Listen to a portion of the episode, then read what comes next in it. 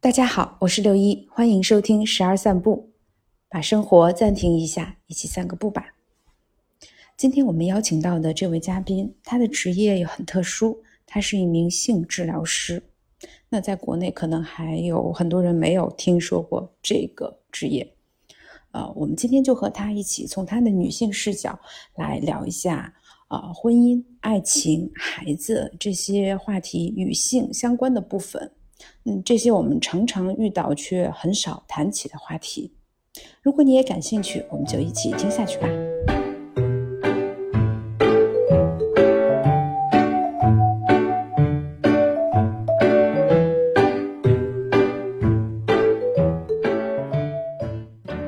那花姐，我一直想问你，就是，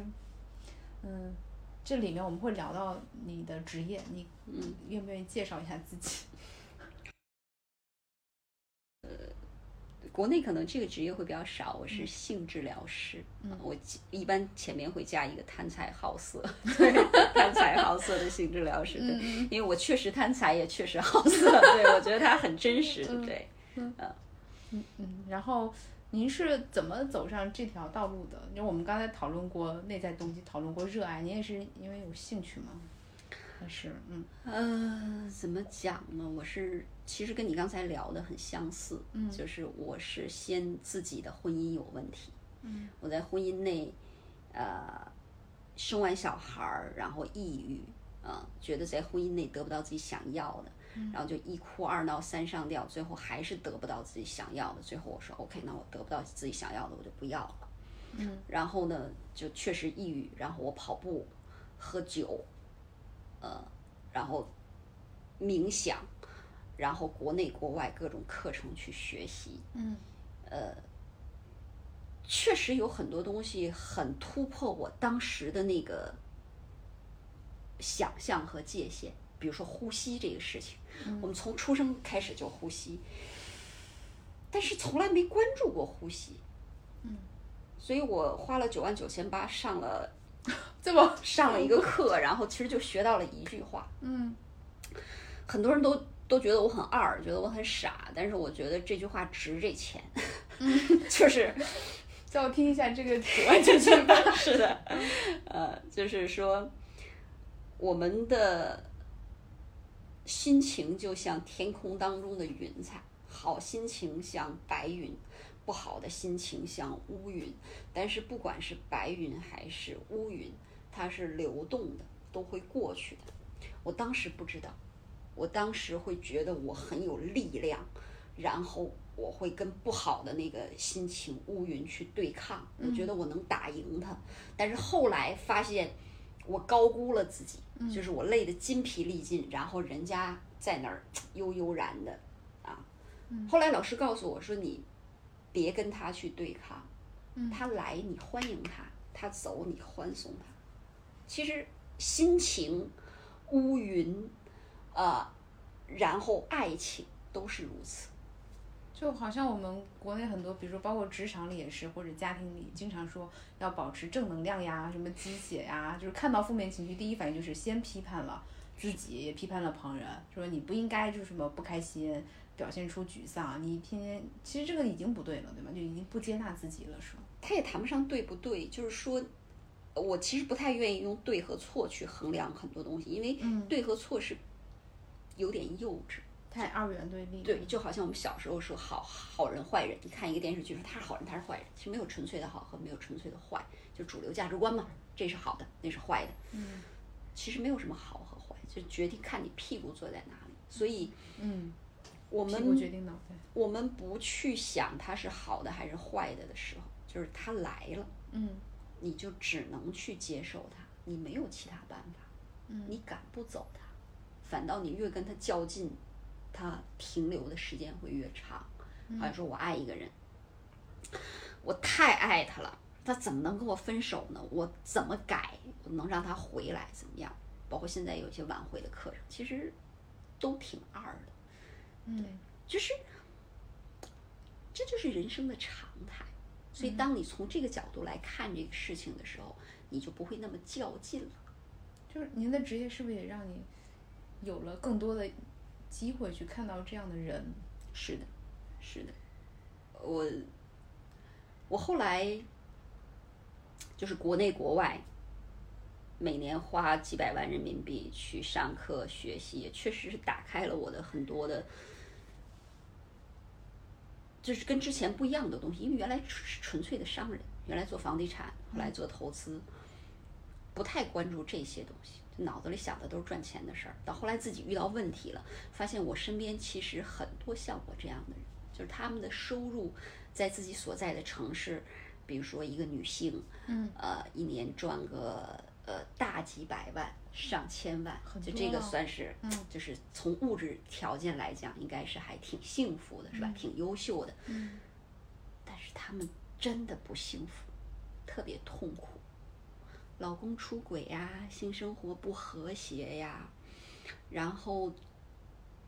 家里边的主要成员好像这个都不按自己的心思在活呀，然后自己也一堆糟心的事儿啊，嗯呃，一点一点一点一点累积到最后，就就就爆发了很多的问题，比如然说后嗯呃胸的这个乳腺癌嗯啊、妇科很多疾病，然后我就发现我学的这些东西，我在跟他们聊，他们说这个太有帮助了，然后我才发现嗯第一，因为我就是就有有一点商人的敏感性嘛，嗯哦就发现确实这个东西是刚需，然后然后有些人就好像跟我一样，就是活了那么多年，我都没关注过我的呼吸嗯啊、然后我我觉得我特别厉害，我觉得我特别有能量，嗯不好的东西那个乌云，我觉得能怎么样？但后来你发现你根本特别自不量力，嗯但后来你发现你非常无力，你搞不定他。嗯他比你强大太多，他看着他飘飘的很柔软，你每一拳都打到棉花上，你打不过他，而且你会累，他不会累，他永远在那儿飘飘忽忽的，你知道吗？你弄不过他，所以不你接招，对你你知道自己有些事儿你办不了，嗯你有很强烈的无力感，然后你就知道你要把力量放在什么地方上，怎么让充实自己的内心，让自己变得更强大，不去跟无谓的事情去较劲。但来了你就接受它， 所以其实你也是，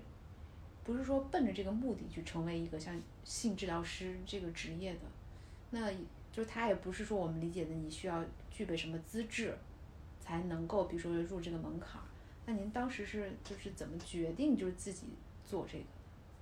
或者说你觉得哪个你具备觉得自己具备的这个条件呢？这个条件又是什么？就是第一呢，我发现我身边有很多需要帮助的这些人，嗯我在跟他们聊完之后，他们觉得，哎呀，我居然从来不知道还能这样。这样想，这样想、这样做，还有这样的活法儿。就其实我们每个人都非常受限，装在框架里，对自己画地为牢，他觉得人生只有这一种活法儿。嗯但是当他近距离的看到说哦，别人还可以有另外一种不同的活法儿的时候，对他是一种极大的冲击。我们每个人都觉得自己很牛掰，尤其你知道所谓成功人士、成功女性，对吧？就我一年赚个几千万，那我就很成功啊，啊，然后我就很目中无人啊，我很牛啊，你跟我说什么？除非你比我身价更高，我才会听得进去你说什么，否则我是不拿眼睛夹你的。所以就是帮助这些人的过程当中，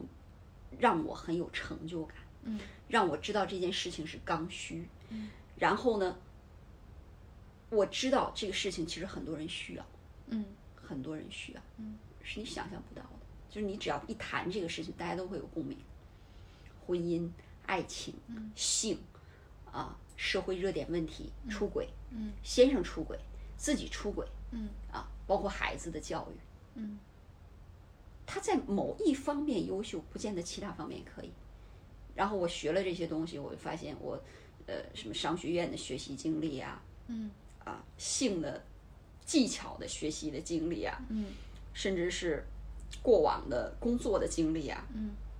包括我还学过一些什么木工啊之 类的，对这些东西兴趣爱看好嗯似 对看似毫不相干的，但其实就包括还有一些冥想的这些经历，你会嗯发现在这个事情里面都揉出来了，就都攒到一起去了，让你怎么更专嗯注的去，比如说很多人说自己没高潮啊，嗯你会发现很很大程度上是他不够专注。嗯我跟你坐着的时候，可能想着那个阳台的衣服是不是该收了，嗯嗯他就没有办法投入这件事情。嗯，就是社会浮躁嘛，人心也浮躁嘛，总希望尽快的把这件事情做完，你就忘了说享受你当下的东西。包括每一件事，是的，吃饭、睡觉、性，对孩子的教育，是的，就是都有一个自己期望的东西。有的时候期望就是一种隐性的暴力。当我期望你做什么的时候，然后你没有做到，我其实心里对你有怨言的。就为什么人会变成这样呢？就是我们在很多，比如说亲密关系里也是来评定，呃，妻子或者是老公好不好，那就是看他哎，妻子有没有问就恭俭贤良是吗？然后什么上的厅堂，下的厨房，那老公是不是赚钱多呀？有有有，就养孩子啊，什么顾家啊这种的，是不是节日送礼啊这种的，就特别表面的东西。那我们就每个都做到了之后，他自己晒到朋友圈或者自己觉得好，那这个这个到底是什么？就是就是引导我们去这样做。我觉得你这是一个特别好的问题，对，就是这就是我们的社会文化，呃，每个人都没有深思过，因为我自己到底需要一个什么样的男人，或者需要一个什么样的女人，然后到底什么样是所谓的好老公或者好太太，其实我们都没有思考。我们看的影视剧里，啊，在婚前谈恋爱的时候，呃，男人都听我的，所谓百依百顺。嗯啊，过节送我礼物，带我出去玩儿，哄我，我说什么都是对的，这是女人一生当中最高光时刻。嗯然后就觉得，嗯，这是好的。嗯然后我觉得好像感情到了一个热度，我我为了继续能够享有这些东西，我进入到婚姻。嗯，但进入到婚姻之后，我发现 所有的一切都没了。对，那个男人像变了一个人，然后这个女人也像变了一个人。大家都觉得彼此被骗 了。对，然后进入婚姻之后就嗯进入了男人的高光时刻，就是我就这样儿 啊。然后呢，你可能怀孕了，生孩子了，嗯呃，那你就更被我缠住了。然后这个社会对于一个呃离异的女人，嗯是不友好的，也是不友善的，所以很多事情也没有到离婚那一步。真离了婚，你似乎也掉价儿了，不值钱了，所以这个婚姻就这样。就不幸福了，但是无解。对，然后就把精力可能投在孩子身上。对，然后就把这种焦虑和目的感控制，让在孩子身上 延续，就有很多焦虑的家长、是。焦虑的父母。对，或者出轨，嗯，然后男人有自己的对，这可能也是个常态。对，嗯男人有自己的游戏方式，他有他自己玩乐的东西，就是婚前婚后其实，呃，有没有孩子对他都影响不太大。他该上班上班，该喝酒喝酒，该有自己的娱乐方式有自己的娱乐方式，该呼朋唤友呼朋唤友。嗯，就这个家庭，他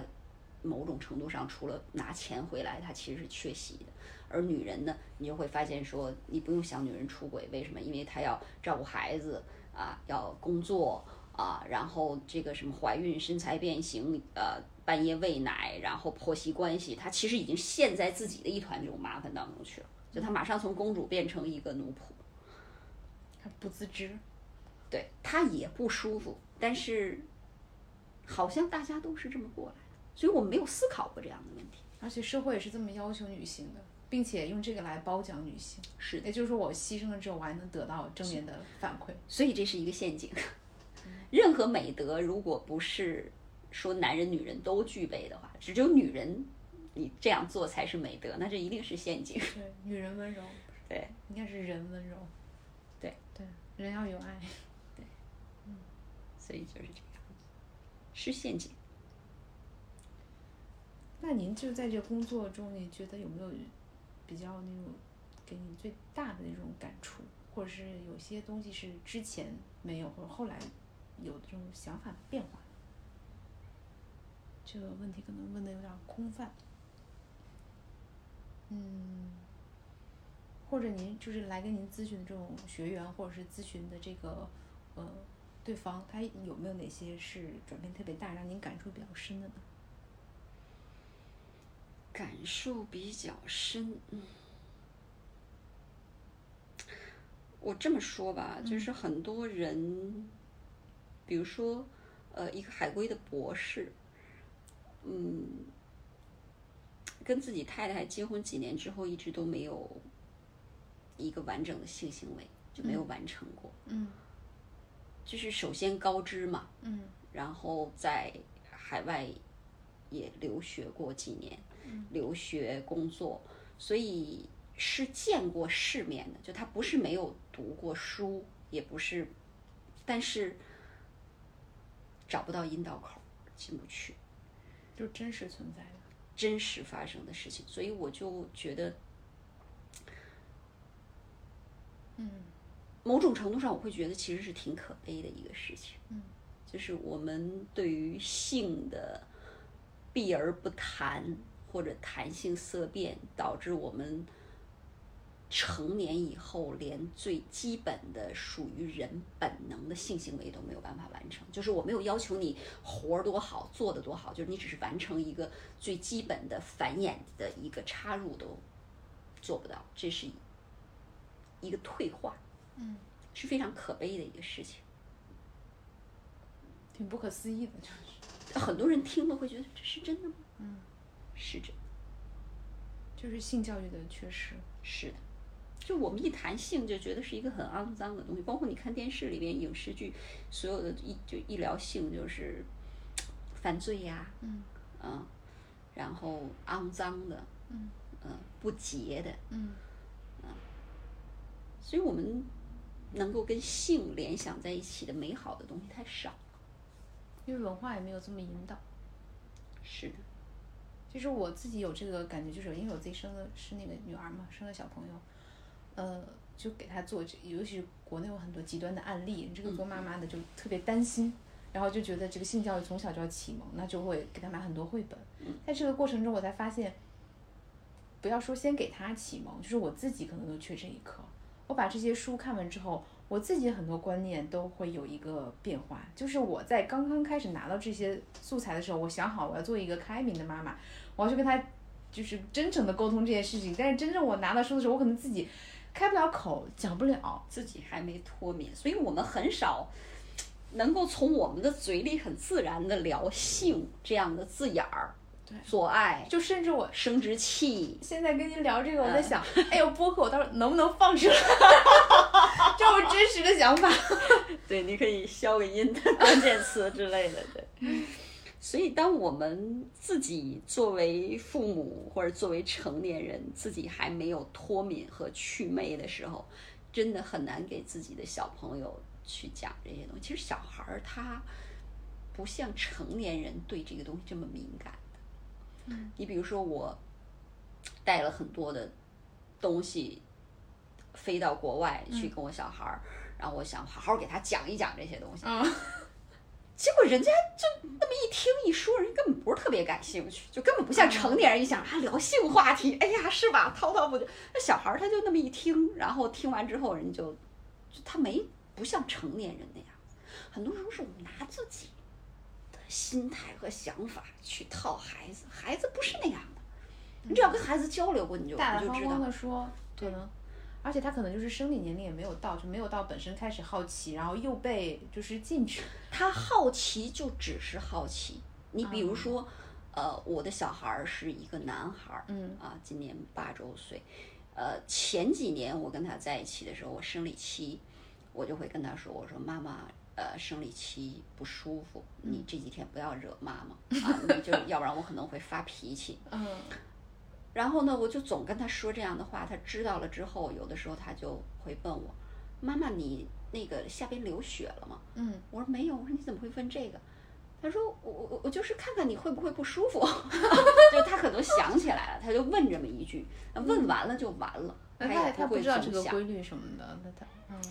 他不知道他，就突然想起来了，就像问你，哎，妈妈感冒好了没有？是的，嗯嗯，所以小孩儿其实真的没有大人想的那么的复杂，小孩儿很简单，我们也是从小孩儿过来，我们是怎么变复杂的呢？ 这真的是一个好问题。对，我们觉得我们大了，然后我们就开始复杂了；我们觉得我们聪明了，啊，我们觉得自己好像适应这个社会了，所以其实我们才经常会觉得说，跟孩子身上学到很多东西，孩子是我们的老师，就所有当父母的人都会有这样的感受。 嗯，你如果没有孩子，你不会觉得自己复杂，不会觉得自己不单纯。你有了孩子之后，其实孩子是有教了你很多东西。嗯我印象特别深，呃，我刚到国外，就是我每年有半年会在国外，嗯然后我小孩儿坐校车上学，我把他送到楼下。哎呀，他跟着我这个抱啊、亲啊，妈妈，我有多爱你啊， 想就是你说的，哎呀，让我就沉浸在这里。然后这嗯时候校车来了，老师下来把校车门拉开，然后我跟孩子这个拥抱松开，人家一上校车，马上忘掉你，跟那个同学在那儿聊。就是我从国内给他带的一个小的这么一个玩具，就跟那儿讲解介绍啊，然后我就一直看着他，然后等着车开走，摆手，人家都从头到尾没看头都我一不 眼。回，对我当时，我当时就在想，我说他爱我是假的吗？后来我才明白，孩子是真的活在当下的。他拥抱我的时候是真的爱我，他说爱我的时候也是真的爱我。但是当他一旦跟我分开到校车里边的时候，他马上又沉沉浸到那个场景当那中也去，是专注享受，也是很的快乐。嗯就是他是真正的活在当下。 明白。而我们不是，我们是我跟你在一起的时候，我可能想着他，啊，想着呃明天的工作呀、邮对件儿啊， 对，然后我我我我还有可能想另外一个人嗯啊啊，我想那个人有多好，所以就你是很多时候我们是忽略当下的，忽略当下陪伴在你身边的这个人，忽略当下你在做的这个事情，而孩子不是，或者是忽略自己，不敢去拒绝当下你这个不想跟他在一起的人。对我们很多时候其实是。就是我们的习惯永远都是看别人，我看你的脸色，你想让我说什么，啊，你说了这句话，我要怎么回答你？就很多时候都是在观察别人，在揣摩别人，我们很少听一听你自己想说什么。但孩子不会，孩子不是，嗯，所以他说的可能做的都不是你想的，但是那就是真实的，他活在当下。所以我觉得，就是孩子是教给我很多东西。我嗯特别赞同。我觉得我我跟我女儿就是我学到了她一点，就是学会撒娇。嗯嗯，就是他撒泼撒娇的时候，真的是什么都会用得出来。突然把脸一捂就， 就跪在地上开始，哎呀，妈妈，爸爸又凶我。知道这样一哭，我就会很着急，然后我就会有的时候真的是他不好或者他不对，但是然后然后我一抱他就开始撒娇，妈妈抱抱啊，妈妈亲亲啊，就啊好吧，就这样吧。或者是我不在家的时候，他就对他爸特别好。但是爸爸其实有的时候能识别出来，然后就也会跟他对抗或者不理他，还会跟我告状。嗯对，我就觉得我不敢，我不敢在我先生面前这么撒娇，因为我就觉得我自己要懂事一点，或者是我想要撒娇的时候，我就会被拒绝。那种为什么不敢？这个可能跟从小的经历有关，因为我妈不喜欢就是小朋友撒娇，说不要哭，不要嗲，嗯， 然后我就觉得这事儿做起来不自在、不自然。那跟我先生有的时候就是，嗯，已经属于很亲密的人了，不自然的就是流露，但是得不到什么正向反馈，有的时候或者是比较少吧，或者可能我要的反馈太多了，哦，对我就会有这个想法，然后我自己收着点儿，收着点儿，然后就就慢慢的也就不会撒娇，就正经事儿正经说，越来越正经。 越来越正经。呃，自己还挺不想这么正经的，挺无趣的，就是觉得， 嗯，一边一边正经一边批判自己。但是看到我小朋友就不会这样的，他要是他就知道，他就是撒娇，他有的时候是真心，他就是表白妈妈，他有的时候就是带着目的的撒娇，嗯我觉得也挺洒脱的。是，呃，我觉得你很难得，就是能够看到和看透这些，并且能够给予一些正向的这种回馈，而没有制止。因为我是男孩儿，所以孩子爸爸就总会说你像个男人，或者你像个怎么。他其实是不喜欢那个小小男孩儿哼哼唧唧的。但在我看来，他就是个孩子，他很久没见到妈妈了，他可不嗯就腻歪腻歪撒个娇吗？他跟别人说话都是好好说，他跟妈妈说可能就那 样儿一下。嗯，对。啊，我还为这个事儿特意跟孩子爸爸聊啊过，我说，我说撒娇是种技能，也是一种心态。跟性别没关系。嗯男孩儿、女孩儿、男人、女人都可以撒娇。嗯然后呢，孩子爸爸在饭桌上就说：“说九儿，那个我小孩儿叫九儿，小名叫九儿。哎，九儿听着妈那个妈妈说你可以撒娇，啊、然后那个呃九儿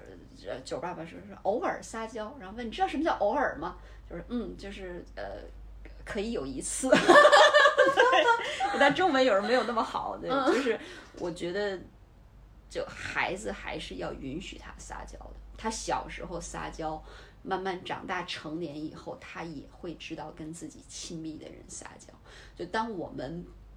不会撒娇、不敢撒娇的时候，不管我们是女人还是男人，我其实觉得是一件挺可悲的事情。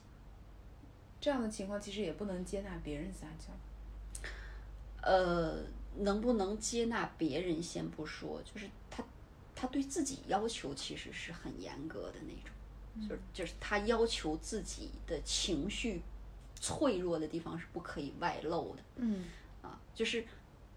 就还是我们会有很多好的和坏的，比如说我们的情绪，我认为开心是好的，嗯正能量是好的，嗯你不能哭，嗯你不能脆弱，你不能什么什么什么，包甚括至不能疲惫。对，甚至你不能撒娇，嗯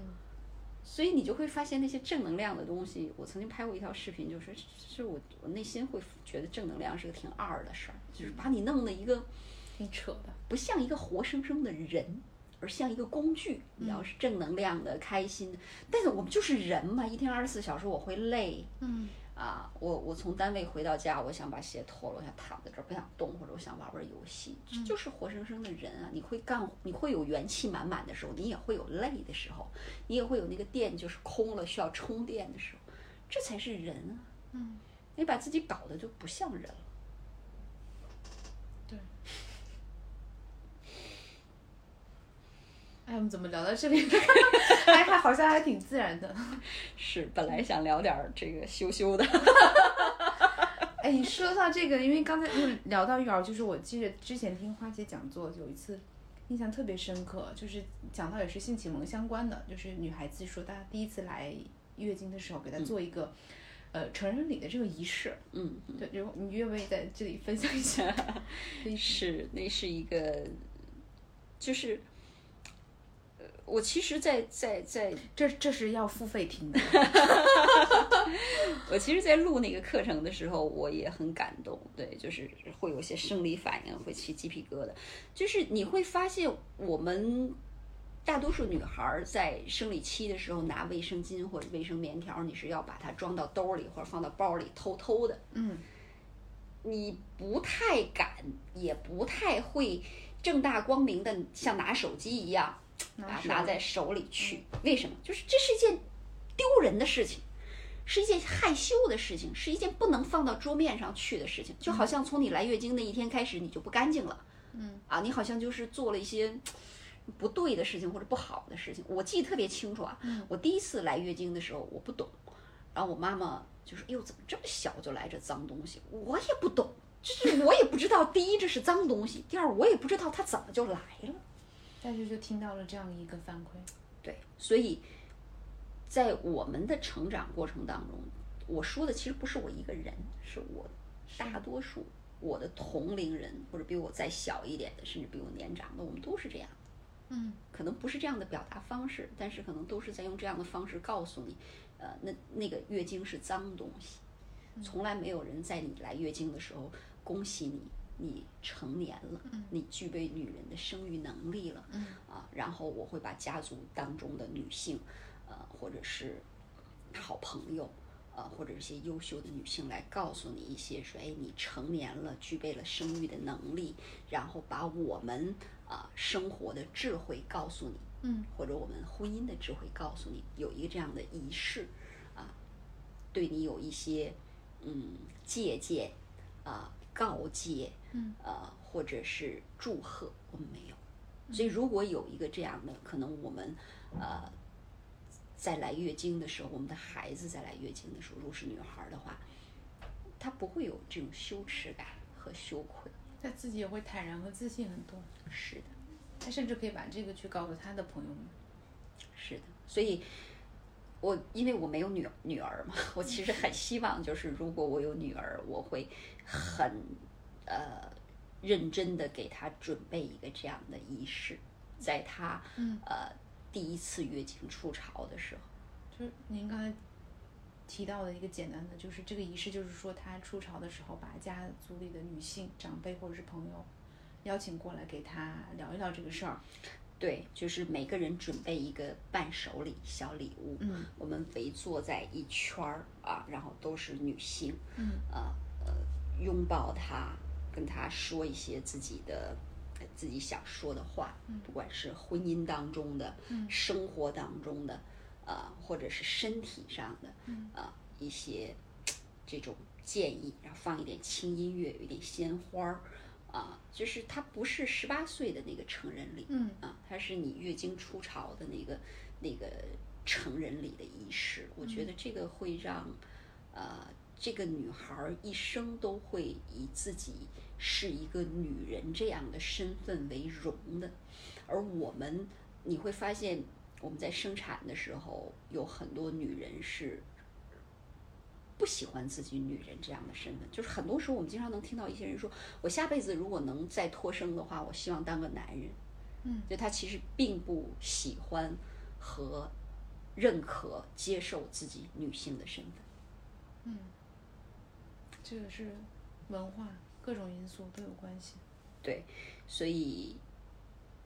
你谈到的这个呃，女孩月经初潮的成人礼，我还真的是觉得，我希望可以就是每一个父母都听一听，因为女人真的太重要了。我第一次听的时候，我觉得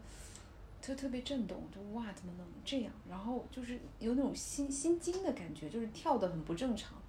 然后我刚听过有一两遍，刚才跟花姐就是当面教完之后，就交流完之后，我就觉得就有一种被治愈的感觉，就是我带着我的想象，在想我可能接受了这个， 就可能就这段语语音如果能传出去，其他的女性朋友如果没有的话，也可以自己想象着，呃呃，心理学上是不是有这样一个疗法，是就是回到当初去帮助那个受伤的自己，就是我可能刚才的想法就是自己当时受到了这样的一个成人礼，就是自己给自己去举办的，那我可能没有更多的女性，我是把自己的经验告诉当初那个小女孩儿，是你是不用难过、害羞或是愧疚。是的，嗯，所以其实我们的一生，呃，都是在成长和疗愈的过程当中，我们没有办法去怨恨自己的父母，说哦你怎么，时候也没有这样的教育，也没有这样的理念。大家都还为吃饱肚子这个事情犯愁，没人去关注你的心理，只不过饿死你就不错了啊！所以，我们每个人，你要是细琢磨的话，都是带着创伤，各种各样的。嗯呃，不管你家庭条件好或不好，富裕或者不富裕，所以有很多东西需要我们自己去一点一点的去学习、疗愈、成长、修行自己，尤其是女人，这样的事情太多了。她要面临的挑战太多了，是的，成为女性这件事儿就已经 足够艰难了。是的， 那我们刚才聊到的，就是说这个女孩子的这个成人礼，那男孩儿有没有就是相应的这种，我们也需要给他传达的一些，就比如说包括他如何理解这个自己是一个男生的身份，或者是性启蒙这方面的。当然有，嗯就是不管男孩儿女孩儿都需要。欧洲很多国家，呃，从你出生开始嗯就有性的教育。嗯很多人认为说小孩儿你不用教这些，尤其在国内现在有很多这样的声音，就是你稍微谈一点性的东西，他就觉得你把他的孩子教坏了，因为他认为他孩子很纯洁嗯，啊，他不需要这些东西。但每个人都需要，跟年龄没有关系。所以我们的环境就是谈性色变嘛，就性教育其实是一门专专业的学科，啊，就是小孩儿，呃，就是有一个影像资料是说小孩儿在婴儿在妈妈的这个肚子里边就有自慰的这种行为，他就是天生的。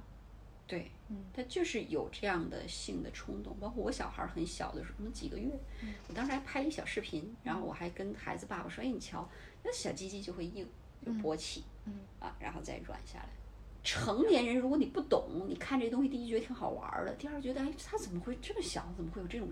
是吧？你有时嗯就就有这种想法，或者会勃起，或者就正常的生理行为。所以你需要去了解、学习，看到孩子可能呃在成长过程当中触摸自己身体的时候，他可能呃吸吮自己的手指、脚趾，甚至去触摸自己生殖器的时候，你就是你需要了解这是正常的，你别觉得这孩子有病或者这孩子是个坏孩子。那家长这个时候的处理建议或者态度是什么？就可能很多家长会觉得看到这我应该做点什么，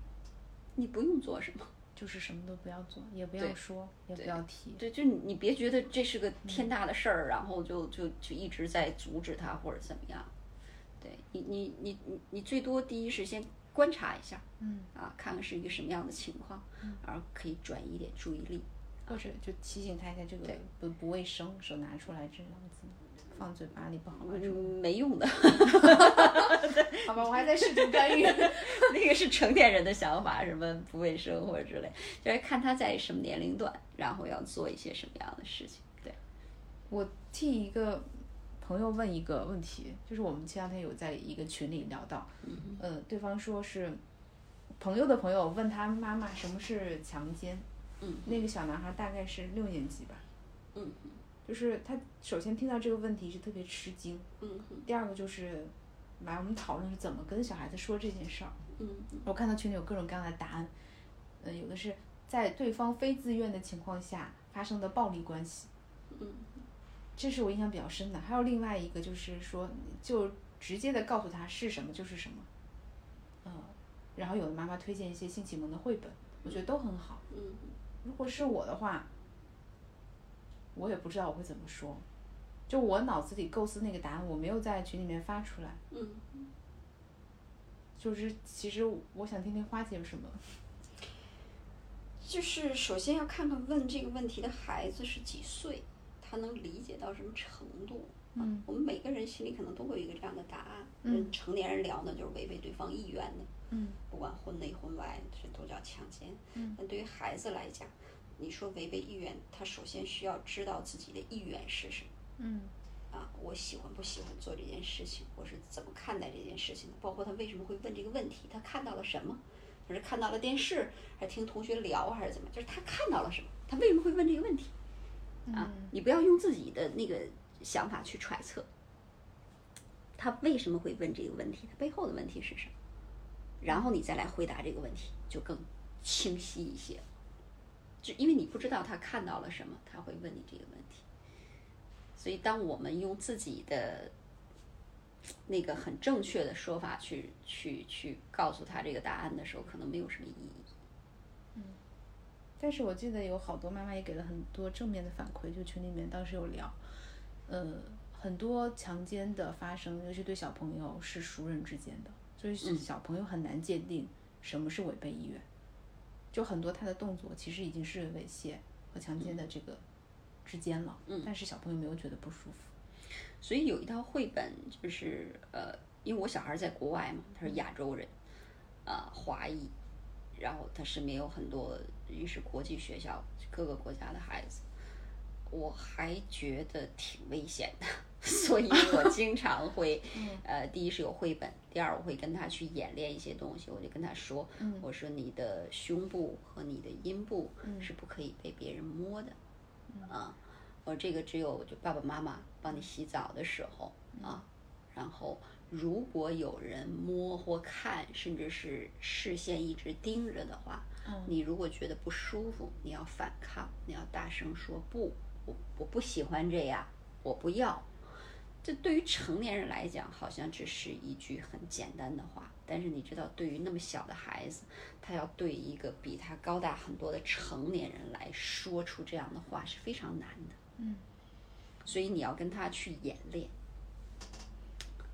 哎，你要去做这样的动作，然后呢，呃，他要去做，就我不喜欢，我不要。所以很多事情就你，你如果你父作为父母先想到了，你就要去做一些培养，否则你等到那个事情发生的时候，他不会像成年人那样能够做出那样的东西来。就是你刚才提到一个特别关键的一点，就是我们只讲是没有用的，就一定要去做演练这件事儿，甚至比如说扮演，是的，然后他怎么样拒绝反抗，是不是这种次数多了，他会有一些肌肉记忆或生理反应，就是来到这我知道，哎，我妈妈教过我不舒服，就马上先对要起码先说不行，是的，就是我们经常呃会用成年人的那个思维想法去套用孩子，就是说，哎，你这个有什么难的？你就说我不喜欢，说不出来的。他面对比他高大那么多的人，就你让他能张嘴说出我不喜欢、我不要、我不想，很或难者你教他跑，非常非常难。不他做要到，说他，就是我自己一个成年女性。嗯我记得去年有一次我出去聚餐，我穿了一条很我很喜欢的裙子，那它稍微有一点低胸，嗯嗯，然后我在那个餐厅里吃饭，我就感受到对面的服务员在偷拍我，然后我很不舒服，因为他手机这样一直盯着，嗯，我觉得那绝对不是正常的凝视，嗯，甚至包括一起吃饭的对面的男性的这个朋友吧，嗯嗯，我都没有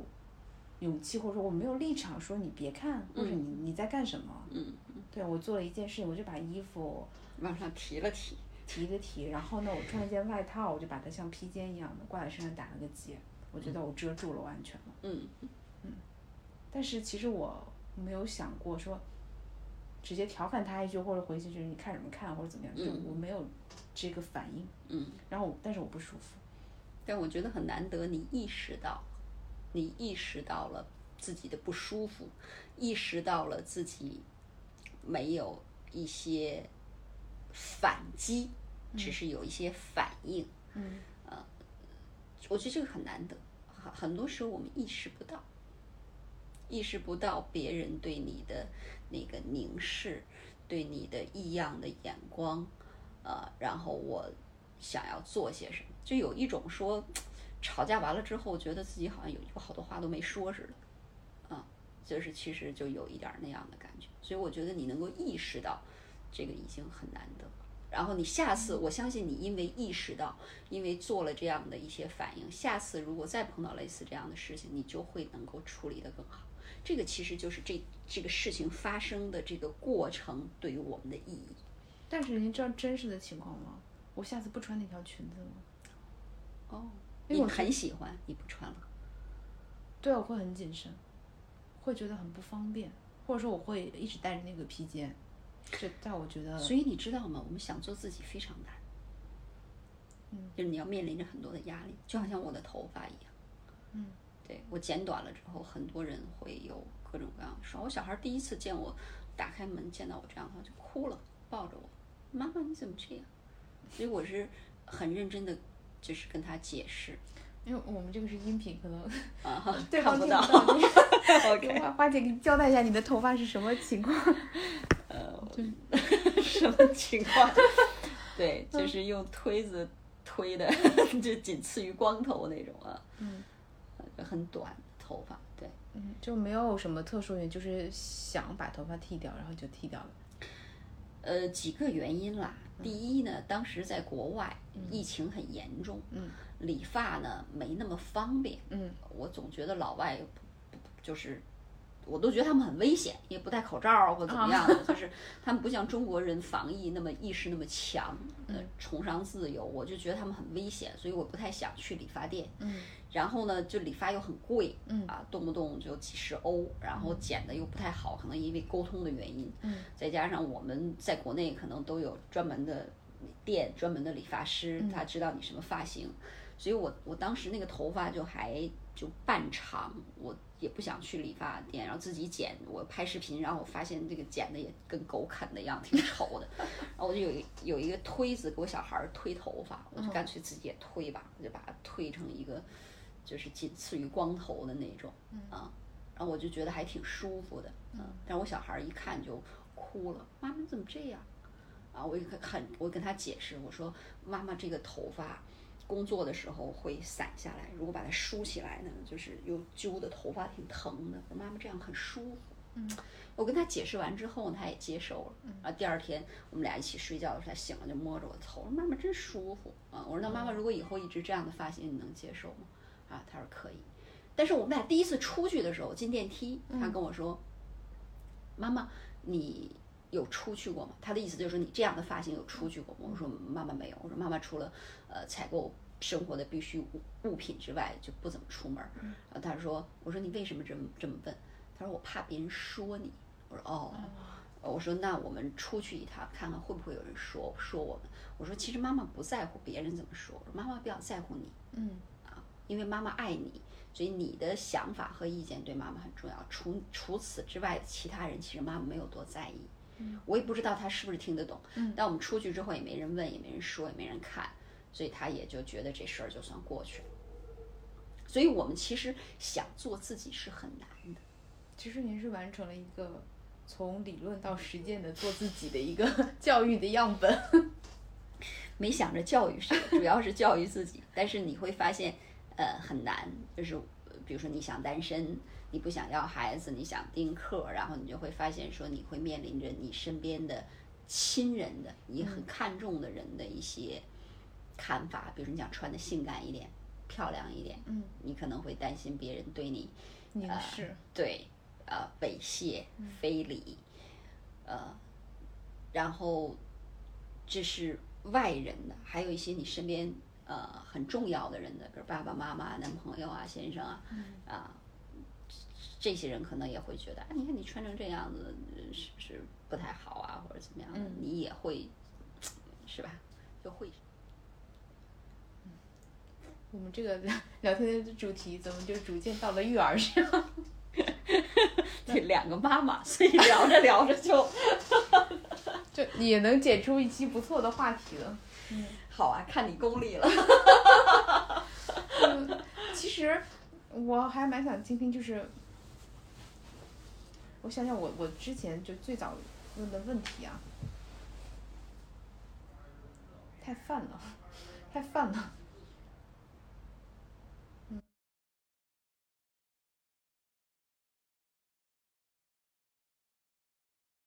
嗯，嗯，花姐的职业是性治疗师。那就在您最开始的时候，或者是人们在刚刚觉得对您好奇、开始接近的时候，是带着什么样的问题？就是，对我这里不 太举我多了，不举我自己的例子。呃，嗯的太多了。嗯有些人是真的自己有问题嗯过来，诚心的去寻求解决方案。嗯有的人就会觉得这是出来卖的吧，多少钱啊？有这种想法。对，有，还有人会调戏你，呃，就是太多了，对，就是什么样的人都有。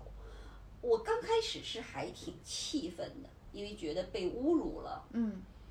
呃，被冒犯了。嗯后来发现这就是我工作的常态，就是你不可能，因为对于很多男人来讲，跟性相关的消费，嗯他能够想到的就是小姐，嗯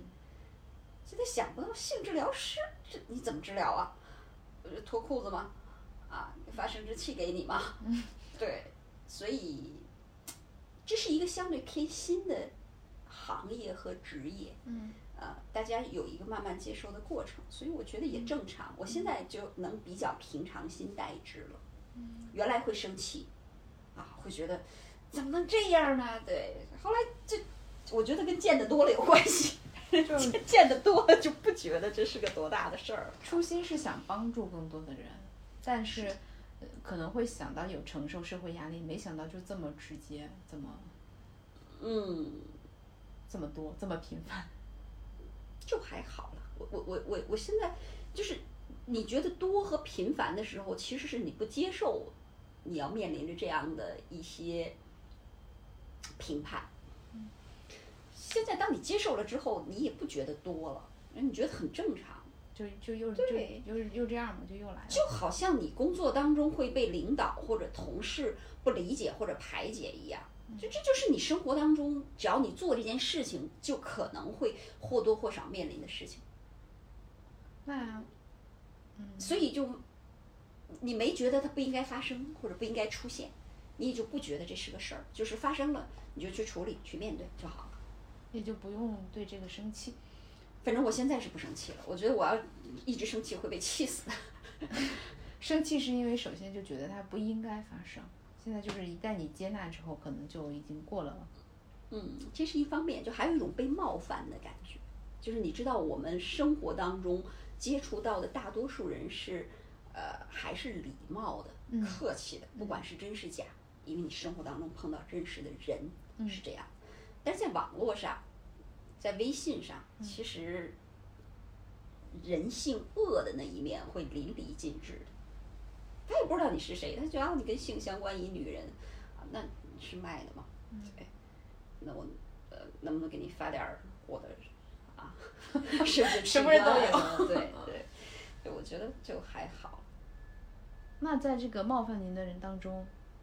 应该是男性居多，是不是也会有女性？呃，男性对确实是男性居多，女性的冒犯倒不是这种冒犯。嗯，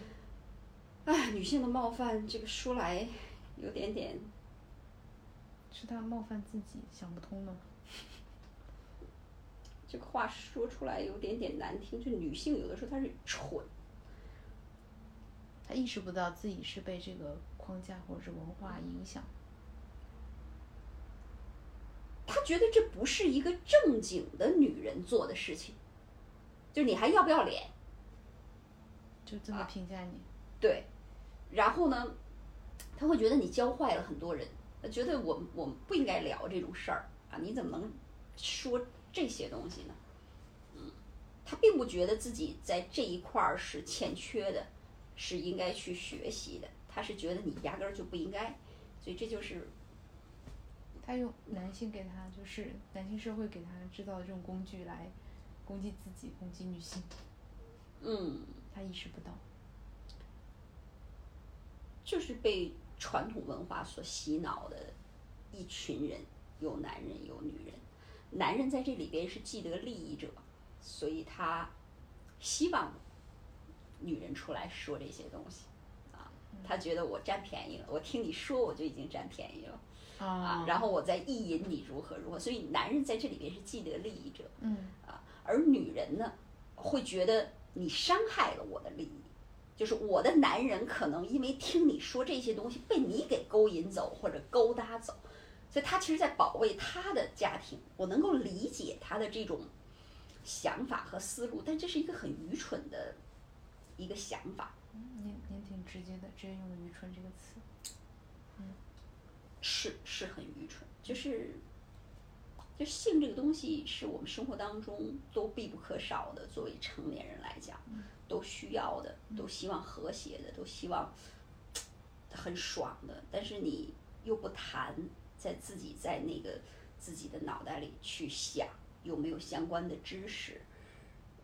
你能想出什么来呢？就好像我又想赚钱，我想成为一个大富翁，但是我又不想怎么去赚钱，也不学习怎么去赚钱，我就自己在在，我就在这儿想我会成为富翁，我会怎么样？这就是意淫嘛。嗯，这这世这世界上怎么可能有这么好的事儿？嗯，我想有和谐美满的性生活，然后我凭本能就能够得到。嗯，本能是很 low 的东西，我们现在还谈本能吗？说饿了要吃饭，啊，困了要睡觉，你还要聊本能吗？你你要现在要谈点技能了，你靠本能你能赚到多少钱？你靠本能你能把这件事情做得多好？我本能我不喜欢你，我就想指责你，但是你觉得你指责别人的时候，谁能听得进去呢？所以你的谈话要讲点技巧嘛。嗯，那技巧就是你需要去学习的，需要去习得的。嗯，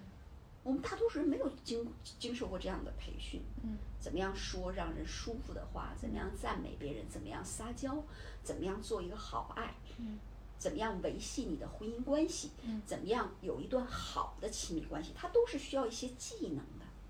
你不是我有一个美好的愿望，我就能够得到的，就这么简单点儿事儿嘛。嗯，但是你不能说，因为你一说，有可能你会侵犯我的利益。嗯，它是这样的一个思维，很对立的。挺矛盾的。就我不懂，你也别懂。嗯，这其实希望这一个结果，就做的行为却是朝着这个结果另外的方向走。所以我们大多数人并不是靠思考活着，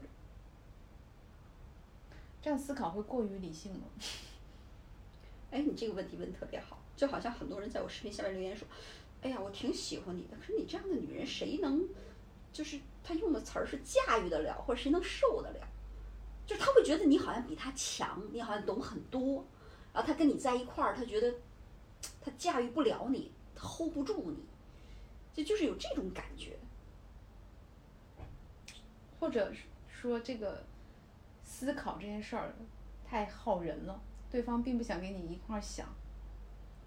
或者说什么事儿都要这么想清楚，是不是觉得活得累？这个话，我我都不知道说出来你能不能播得出去。 我可以我可以后期再考虑，这句我加一下重点。就是我们的文化其实也不希望你考虑太多，也不希望你思考太多， 就是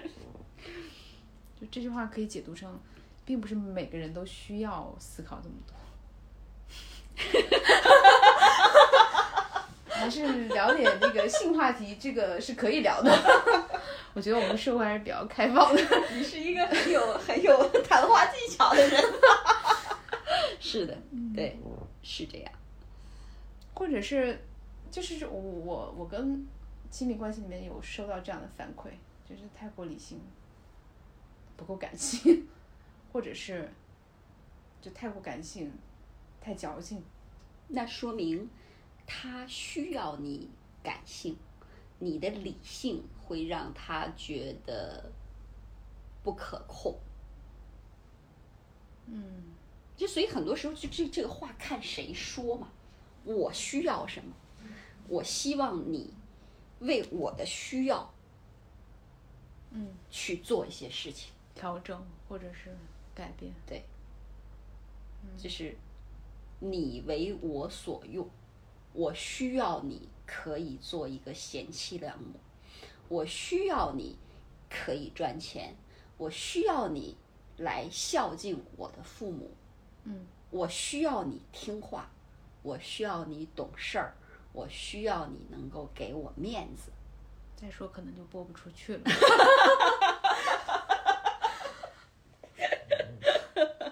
对， 不说了。就花花姐是有自己的，您您是一个抖音的大 V，嗯，就您是没有有自己的没这有个这个视频号呀、什么的，可以可以给我们介介绍一下。就是我觉得听到这儿，如果有 听众听到这儿的话，一定是对您非常感兴趣的。嗯谢谢谢谢，就呃是，那个如果我们想要在其他平台上找到你，应该是呃呃，视频号是“花行之性与亲密关系”啊、花，就是那个花朵的花，行，对行走的行。嗯，我我会把这些写在底下的评论里。对，“花行之性与亲密关系”啊、然后呃，抖音抖音也是搜“花行之”就可以啊。嗯，谢谢。有点儿悬念。其实我刚才问题问到一半，我有一个补充，就是太过于理性，或者是可能是我的问题，但是大多数女孩子或者女性收到的是你太过矫情，就你太感性。但是嗯，回答我觉得是通用的，可能是对方需要你克制点自己的情绪，不要表达。我我觉得不是这样的，亲爱的，就是那不是你的问题，那不是那不是你的问题，就是你想理性就理性，你想感性就感性，就是你就做你真实的自己，舒服的自己就好。至于说别人喜欢或不喜欢，那是他的事情。他如果觉得不喜欢，那么他需要调整他自己，因为你不是为了让他喜欢而生的，嗯，你也不是为了让他喜欢而活的。你做你自己，然后吸引过来的是跟你同频率的人，这就够了。就你不要把自己明明是圆的，你非要把自己捏成方的，嗯，或者捏成谁想要的样子，你会很难受，而且你装不了多久。说实话，亲爱的， 你如果能一直装下去也没问题，就装的还挺愉悦也可以。嗯，那你装不了多久，你也不是什么奥斯卡最佳女主角，就你装不了几分钟的。电影也会有结束的时候。 对呀、所以就你如果是理性的，你就去发挥自己理性的那一面。嗯，你如果是感性的，你就发挥自己感性的，因为它没有什么好不好，那就是你怎么叫好，怎么叫不好呢？嗯，谁定义的？对呀、为什么要把这个定义给别人呢？对呀、其实还挺难的。是每每每一步收到反馈，都会想一下这个是不是自己要的，那就养成这个习惯和这个意识的觉察，就从意识到这一点，然后开始训练自己。这个过程我就觉得都挺难的，是的，然后我觉得这是一个醒过来的过程。所以现在是是女人觉醒和崛起的时代，就是女性的时代来临了。越来越多的人开始醒过来，对，越来越多的优秀的女性开始发出自己的声音，嗯，然后呃，越来越多的女性开始站起来，嗯，跟男人对话，嗯我觉得这这这都是非常好的，让我们看到的现象，所以。就你我而言，不用觉得自己是不是太理性啊，自己是不是嗯不招男人喜欢啊，嗯或者让男人不舒服啊？嗯，对，我觉得不用想太多这些，就是我们还是把注意力更多的放到自己身上，关注自己。强行点一下题，绕到育儿的话就是。因为育儿也不需要说特别明确的目标或者目标或者目的，就我们有一本书叫《园丁和木匠》，就说你拿到一颗种子，孩子就是这个种子，你把它种下去，它是什么树，它就长成什么树或什么花，而不是说把它当做一块白纸、一张白纸、一个木头雕成它你想要的形状，而不是它本来的样子。就是这个结尾纯粹是为了点 题，好牵强。行吧，那我觉得今天聊了挺多，收获挺大，我非常开心。 嗯谢谢。我先那就跟大家先说个再见，好的，好好再见。